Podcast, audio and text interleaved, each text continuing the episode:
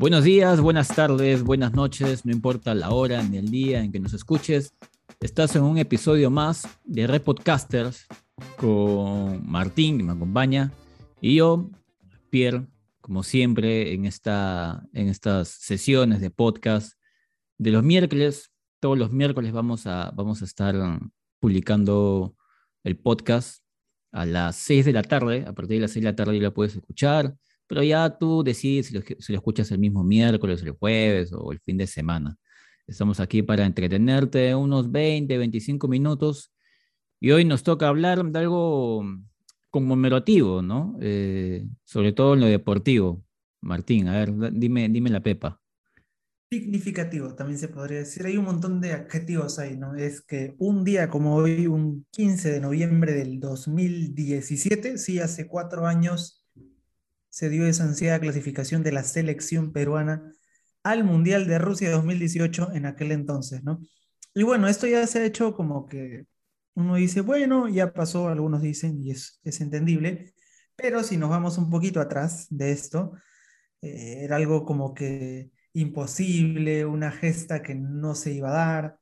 Muchos de nuestra generación que crecíamos de niños decíamos, algún día Perú clasificará el Mundial, y sarcásticamente o irónicamente, como, como es el término adecuado, decían, de repente estaremos para Namekusein 2500 o cosas así, ¿no?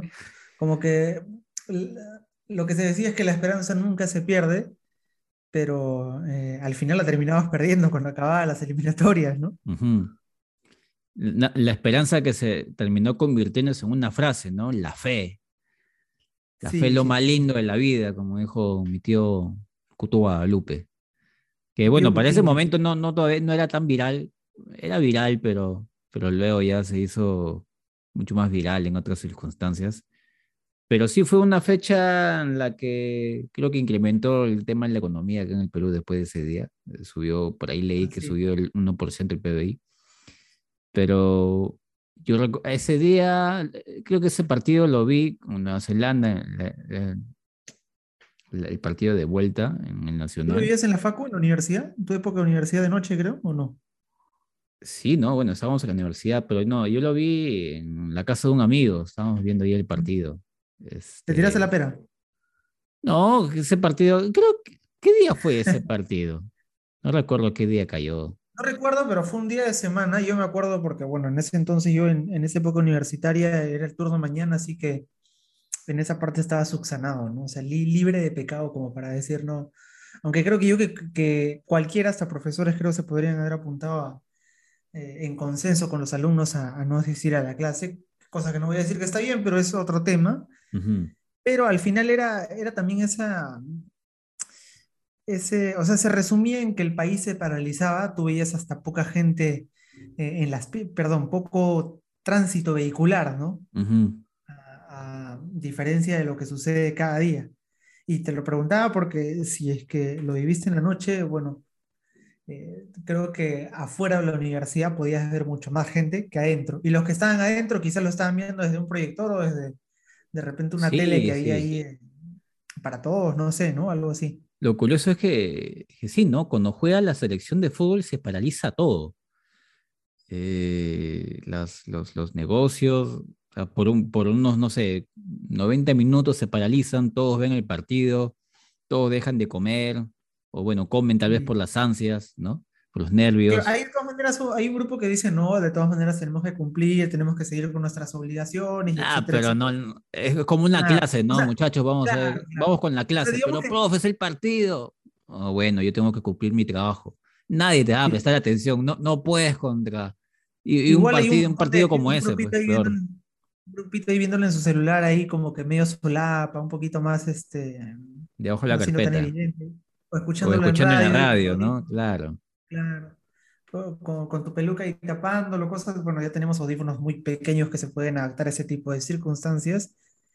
Y bueno, o sea, eso puede pasar piola, como digo, el hecho de que un profesor diga ese discurso que acabamos de mencionar, pero en este caso era el partido con Nueva Zelanda. O sea, uno puede decir, ya eso puede haber pasado el partido, no sé, a ver, un Perú-Ecuador en Quito, de repente, ¿no? O un Perú-Bolivia, eh, que le ganamos 2 a 1 acá el día de, esa mala salida de Cáceda, ¿no? No, lo digo para resaltar el error, sino para ubicarlo un poquito en el contexto. Eh, y uno dice, ya bueno, esos partidos como que ya, ¿no? Porque ahí todavía uno dice, oye, pero no creo que clasificaremos al Mundial, ¿no? Estoy hablando, ubicándome en ese contexto, ¿no? Porque al final todos decimos, siempre nos ha ido mal, o sea, ¿por qué tendríamos que parar, ¿no? Pero en ese caso era una situación, eh, no sé si llamarlo excepcional, pero ya jugar con, jugar con Nueva Zelanda. Extraordinaria, ¿no? Era, el repechaje, era la, oportunidad después de 36 años de, de volver al Mundial. Está, había quedado 0-0 la ida, así que todo se resolvía en la vuelta, ¿no? Era, todos estábamos 0-0, entonces sí o sí teníamos que ganarlo porque estábamos de local, el Estadio Nacional está repleto. Creo que después de la victoria se, se hizo toda una jarana ahí en el Nacional. Eh, pero te daba la impresión de que ya lo ganábamos, ¿no? De que lo íbamos a ganar sí o sí, solamente era cuestión de, de, que sea realidad, ¿no? De que, sean, de, que los hechos se, se, concreten. Era como que esperara que pase lo que pase, ¿no? Y eso que va a pasar es lo que todos queremos, ¿no? Y, sí, no quiero tampoco caer en la soberbia, ¿no? Pero eh, Nueva Zelanda no era un rival, eh, inclusive diría, tan combativo como un rival sudamericano de los que estamos acostumbrados, ¿no? Es verdad que por ahí tenía un par de nombres que jugaban en la liga inglesa que eran importantes, pero... Y el arquero también, que fue un, tuvo un buen rendimiento, ¿no? El arquero que creo que... No me acuerdo el nombre ahorita, pero militaba en la MLS, era el mismo equipo de Jordi Reina en aquel entonces. Y más allá de esas tres individualidades, eh, o sea, te dejó la sensación de que Perú futbolísticamente era más, ¿no? Eh, por estadística, por juegos, inclusive por entrega, podría decir. Y era una cosa de locos pensar que no lo lograríamos, ¿no? Que no, que no se nos soberbio esto, pero toda la gente está esperando que, o sea, que pasen estos 90 minutos porque hoy es nuestro día y, y hoy nadie nos lo va a quitar, ¿no? Yo creo que había un sentimiento muy convencional en, en ese sentido, ¿no? Que al final se dio y obviamente trajo una celebración, pero bárbara, ¿no? Hasta inclusive en los propios jugadores, ¿no? De todo tipo de celebraciones. ¿ah? No sé si te acuerdas tú, pero por ejemplo hubo dos celebraciones así como poniendo la balanza en, en, dos, en dos partes, ¿no? Una donde sale Renato Tapia, que me parece que está por ahí un poquito picado, pero al final estaba celebrando con la familia y bailando con el cajón y todo eso, que uno lo podría entender todo acá en y por el otro lado salió Jefferson Farfán saliendo de una discoteca eh, le metió un ¿no? Me parece. Sí, sí, sí. Sí, me acuerdo de ese, de ese, de ese momento. Bueno, salió en las noticias, ¿no? De, de Farfán. Creo que fue el mismo día, ¿no? El mismo día, me parece. El mismo día. el locazo, ¿no? El locazo. Eh, uno esperaría el día siguiente, ¿no? Pero el mismo día después, después del partido, el partido de tu vida, tal vez, porque él anotó el gol, abrió el partido, básicamente. Este, y de ahí pues te, te das la, eh, el lujo de, de, irte de, a una discoteca con tu, con tu auto y todo. Pero una, una, de las cosas también que, que, que, tú me decías al, principio era, me lo mencionaste justo antes de, de grabar, era el tema de que, bueno, fuimos al Mundial y en el Mundial, al finalizar el Mundial, hicieron una especie de competición entre las mejores hinchadas y la ganadora fue la peruana.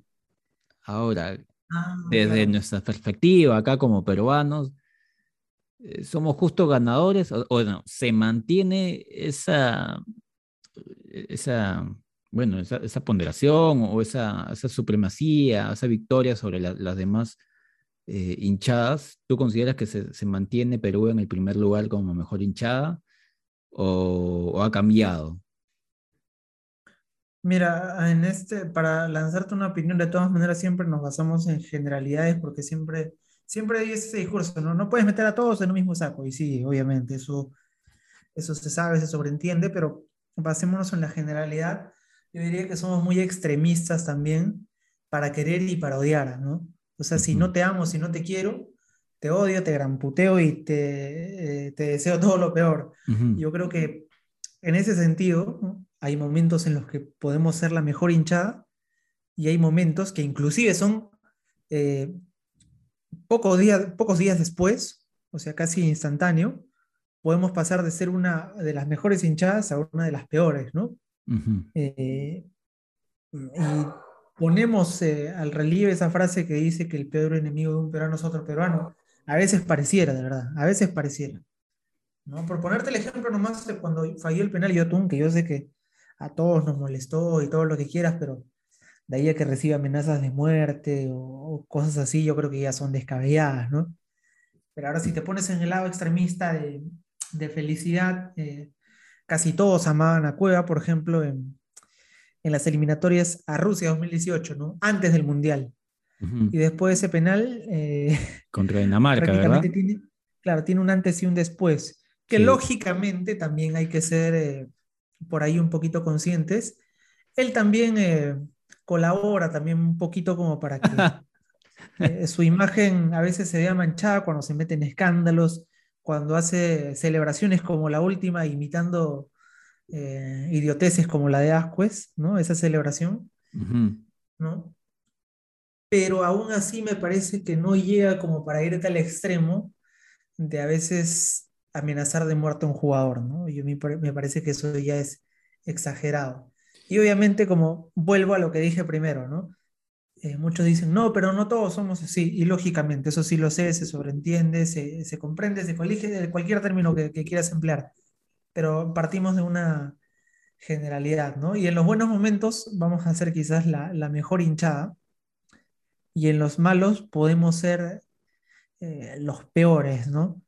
No siempre, no siempre, porque alguien por ahí me puede poner en el tapete, oye, ¿y qué pasa en esa eliminatoria Sudáfrica 2010 cuando estábamos con Chemo y, y no le ganábamos a, a nadie, creo? Ya, Y la gente igual te llenaba el estadio, ¿eh? Cuando jugamos con Argentina acá y le empatamos con gol de Fano, cuando jugamos con Ecuador y perdimos, cuando perdimos también con Chile acá, eh, la gente estaba ahí, ¿no? Ujú. Pero hay, eh, no hay una regularidad en, en ser un, un apoyo, un apoyo sano, ¿no? Ujú. Sí, bueno, la hinchada peruana siempre ha sido, como dicen los jóvenes, tóxica, ¿no? A veces, a veces te amo, a veces te odio. eh, un día la cagas, un día, un día la arreglas todo, haces un gol bonito, un pase bonito de gol y, y todos vuelven a creer en ti, ¿no? Es el caso de Cueva, ¿no? Es el caso más, más claro, más eh, que todos tienen en la retina, ¿no? O sea, Él como que se pone como símbolo, ¿no? A veces hay un partido donde termina siendo determinante para mal, como con Bolivia en La Paz, y hay otros partidos donde termina ser determinante también para bien, como ahora en Lima, ¿no? Es terrible mismo co- rival. cómo de un partido te ves este, villano y el, y el siguiente te ves un héroe, ¿no? Se- Sí, es- es- ese mismo partido, por ejemplo, contra Colombia en la Copa América por el tercer puesto, ¿no? Los primeros minutos de juego eran muy, muy buenos, ¿no? Muy buenos eran. Era quizás eh, en uno de los puntos altos. Y por una, creo que una falta de madurez también un poquito para, para los controles de los momentos, en qué momento hacer tip- algunos tipos de jugadas, eh, produce ese tiro libre que Cuadrado nos termina empatando, ¿no? 2-2 Ujú. y al final nos lo voltean el partido, ¿no? Es por eso que digo, no sé si involuntariamente se, a veces se pone como, como, como el centro de atención para lo malo y para lo bueno, ¿no? Ahora, un día, bueno, no voy, no voy a decir un día como hoy, pero básicamente en, en este, en el momento que estamos grabando el podcast, se- se, cumple un año más de, de regreso al Mundial. Y actualmente, pues Perú se está, está peleando otra vez, eh, como siempre, creo. O sea, Perú creo que no, no recuerdo al menos, seguro por ahí tú que tienes mejor los datos. No sé si Perú alguna vez luchó eh, eh, para ir al Mundial cómodamente, así como lo está haciendo Argentina o Brasil. Pero Perú Ah, siempre no, le ha nunca. costado, siempre, siempre ha hecho Nunca, sufrir. Y, y Perú lo está haciendo ahora para Qatar 2022, el próximo año que se va a celebrar este mundial. Ojalá que no vengan más pandemias para poder celebrar un, uno de los eventos deportivos más bonitos, creo yo. eh, y, y bueno, no, no es, de extrañar eh, que una fecha como hoy, en medio del contexto donde hacen falta puntos, donde tenemos que ganar sí o sí, pues también traiga a la memoria este tipo de cosas que tal vez para el jugador eh, puede, puede olvidarlo mentalmente, ¿no? Yo, siempre he creído, y por ahí he, he conversado contigo, es el tema psicológico los jugadores. Eh, y se nota, y, se, y, en el partido con Bolivia, este último, se, se, se nota, eh, porque siento que hay, hay ciertos jugadores, la, la, mayoría del grupo que está actualmente ha ido al Mundial de Rusia, ¿no? C casi uh -huh. todos los que están. Hay algunos por ahí, nombres que, que no han ido a un Mundial, y, y, cuando son convocados, pues tienen ese plus, ¿no? De que quiero lograr algo que nunca he logrado y ese es mi sueño. O sea, primero que cumples parte de tu sueño y tu vida de ser convocado a una selección y qué más llegar con, con tu selección y ser parte de, de, ese grupo y llegar al mundial, ¿no? Entonces, a veces cuando logras cierta cima, volverla a alcanzar es más difícil porque el torneo o, o, o el deporte se ve mucho más difícil también. Y, y, bueno, cuando sientes que ya, ya fue, hay este pensamiento de, bueno, pero ya fui, ¿no? Ya el otro año será, ¿no? Como, como es el meme. Sí.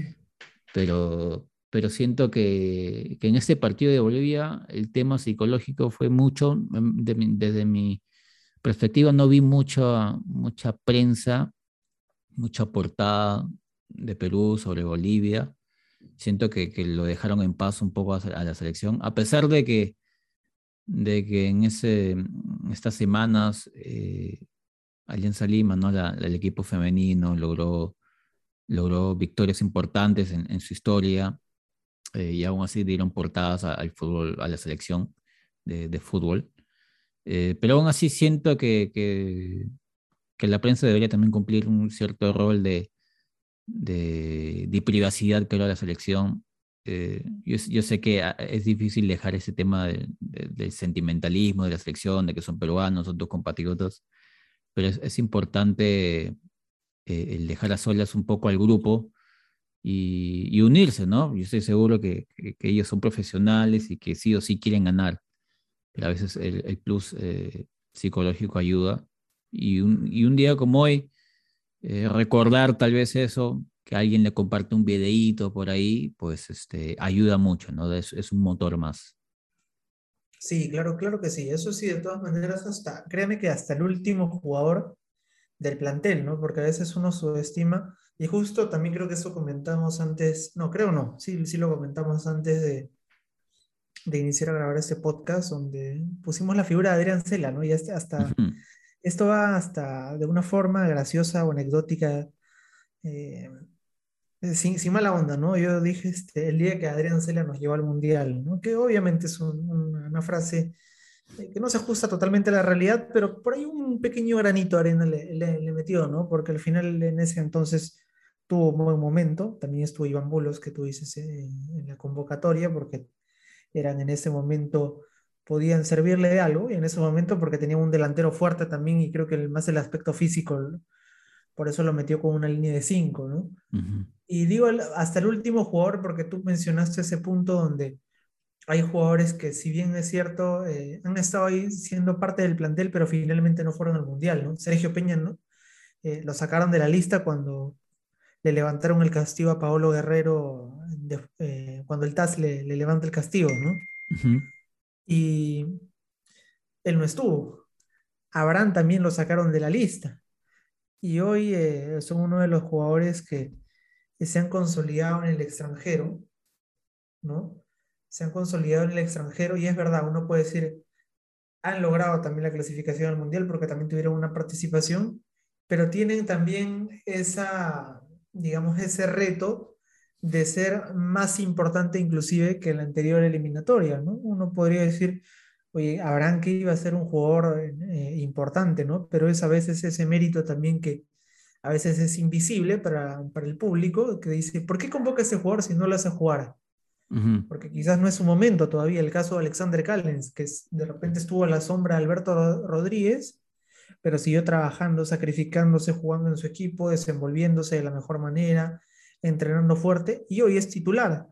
Estuvo también en la convocatoria de, de, en ese tiempo de a Rusia 2018, si no me equivoco, ¿no? también están los considerados. No jugó, me parece, ni un partido, pero al final hoy es importante, ¿no? Y quizás hay jugadores así que los convocan y hoy no juegan o tienen poquitos minutos, pero no, lo, no es porque sea argollero, ¿no?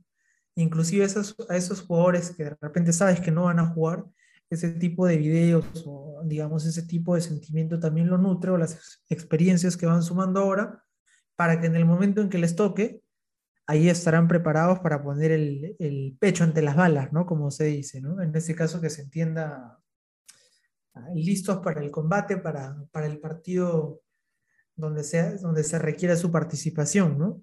Eh, lo digo para la gente que pide a veces algunos jugadores jóvenes que, que a veces hoy no están o están en la convocatoria, el caso de Oslin Mora, caso de Gilmar Lora, eh, por ahí habrán otros más también, ¿por qué no los convoca? Y ya tendrán su momento y la persona que está encargada de ahí sabe lo que hace, ¿no? Sí, sí, yo, yo creo que tal vez eh, como hemos, este cambio también generacional, seguirán viniendo, viniendo más cambios, eh, seguirán viniendo más jugadores. Eh, todos sabemos que, probablemente para después de Qatar ya no contemos con Farfán ni con Guerrero. Entonces es importante que jugadores de acá, o incluso un, un Gianluca Lapadula II, que por ahí está en el extranjero, pues eh, resalten en los, en los clubes que, que, les toque estar y, nada, creo que es, es, importante ese recuerdo de, de, del regreso de, de, Perú al Mundial. Eh, no solamente por lo deportivo, sino porque es, es un hecho histórico. Eh, toda la gente estaba feliz, trabajas feliz, ¿no? Es, es, es un estado que, que, cambia completamente, ¿no? Eh, como hemos dicho, cuando juega Perú se paraliza todo y si gana al día siguiente, y dependiendo del día, ¿no? Si es un viernes, pucha, te vas a tomar con tus amigos, o si es un, un, lunes o un domingo, vas a trabajar ah, el lunes este, feliz, contento, ¿no? Eh, entonces, eso traspasa el tema deportivo y, se vuelve una especie de, de, mantra o qué sé yo, ¿no? De un estado emocional importante para ir... Eh, uno, delega sus, sus, emociones a este deporte, ¿no? uno, le entrega alma, corazón y vida, ¿no? a la selección y, de, y de, de, ello, de ello depende, ¿no? Sí, es inevitable, ¿no? Para cerrar es como, yo desde mi parte, ¿no? Cierro, eh, por ahí recuerdo que vi esta frase por ahí en Twitter o en Facebook, me parece, donde a veces hablaba de este, de cómo un hincha maneja el sentimiento al equipo de su preferencia, o sea, Cristal, Alianza, Boys, la U el equipo que, prefiera, y cómo maneja el de su selección, ¿no? Y ese comentario decía que más o menos así, ¿no? En una analogía que había planteado era como que eh, el equipo de tus amores, ¿no? El club, ¿no? El equipo de tu país, o sea, Cristal, la U, Alianza Boys, los que mencioné, cualquiera de ellos, eh, es como, como es el sentimiento que tienes a tu flaquita. Y la selección es como ese sentimiento que tienes con tu viejita. Algo, algo así plantea, es, es verdad, medio gracioso o lo que quiera, como quisiéramos describirlo, pero eh, por ahí se puede entender un poquito el, el, el asunto, ¿no? Y como uno delega sus emociones, al final eh, lo vive de forma intensa, a veces como si estuviera en el estadio, le grita al televisor.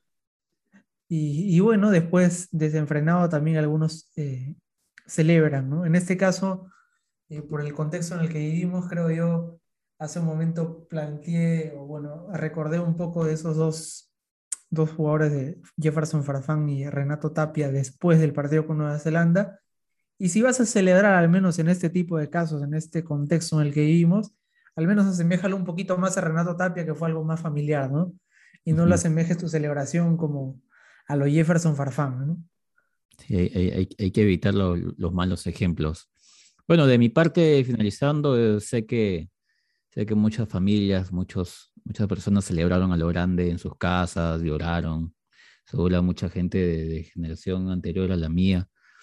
Eh, lloraron, estoy seguro, porque no veían a Perú Mundial desde, si me corriges tú, México 80 y... No, España 82. España 82. sí, ese fue el, sí, ese fue el último mundial Perú fue. Así que los abuelos o los papás que, han tenido la oportunidad, pues bacán. Ellos, ellos lo sienten más.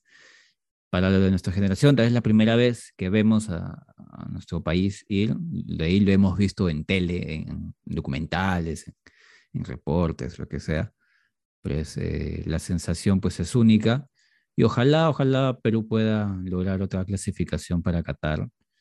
Y si no, pues creo que igual están dando lo mejor, creo que se siente la diferencia de otras clasificatorias, eh, se siente la calidad de juego, el compromiso. Hay ciertas falencias que continúan, pero ojalá se puedan corregir de verdad, ¿no? Porque a veces me pregunto, ¿qué entrenan cuando el error siempre se mantiene en seis partidos, ¿no? Eso es lo que siempre me fastidia cuando veo los, partidos donde Perú juega mal. Pero, pero bueno, desearle todo lo mejor a la selección, para bien de, del deporte peruano, del fútbol peruano y para bien de, del hígado de, de muchas personas y de la economía del Perú si es que, si es que queremos llegar este, contentos para Navidad y, y para Año Nuevo. Así que vamos a ir finalizando así el podcast. Muchas gracias para, para las personas que, que, nos están escuchando y que nos van a repetir seguro o que van a compartir este podcast con sus amigos, familiares. Y nada, así, así finalizamos. Algo que agregar, un saludo, un auspicio. Bueno, primero que nada, lo que todos los peruanos desean es ver de nuevo a Perú en el Mundial y que se repita una conmemoración así como la que hemos tratado de hacer ahora, o bueno, algo ya convencional, ¿no? Creo que recordando un poco a Daniel Pereo antes de, de, partir, también dijo, lo bautizó como el Día del hincha peruano, me parece, ¿no? No sé si es que estoy mal. Eh, por ahí tener una segunda fecha, ¿no? Por ahí quizás. Sería, sería bonito. No por el tema de la moda, porque, por, porque quiero que haya un día más o no, sino para que, para decir fuimos a un mundial nuevamente, ¿no? A un mundial por segunda Para, para que ya no se vea tan lejano eso de fuimos a un mundial alguna vez, ¿no? Exactamente, exactamente. No se vea tan lejano esa idea. ¿no? Tal cual. Bueno, muchas gracias por escucharnos. Pueden seguirnos en nuestras redes sociales, en Instagram, YouTube, Facebook, como Red Podcaster. También pueden ver contenido periodístico, nuestros reportajes ahí que tenemos subido. Eh, pronto vamos a crear más contenido para ustedes, obviamente. Así que muchas gracias por, por oírnos, por seguirnos y todo el apoyo que puedan brindarnos. Hasta la próxima.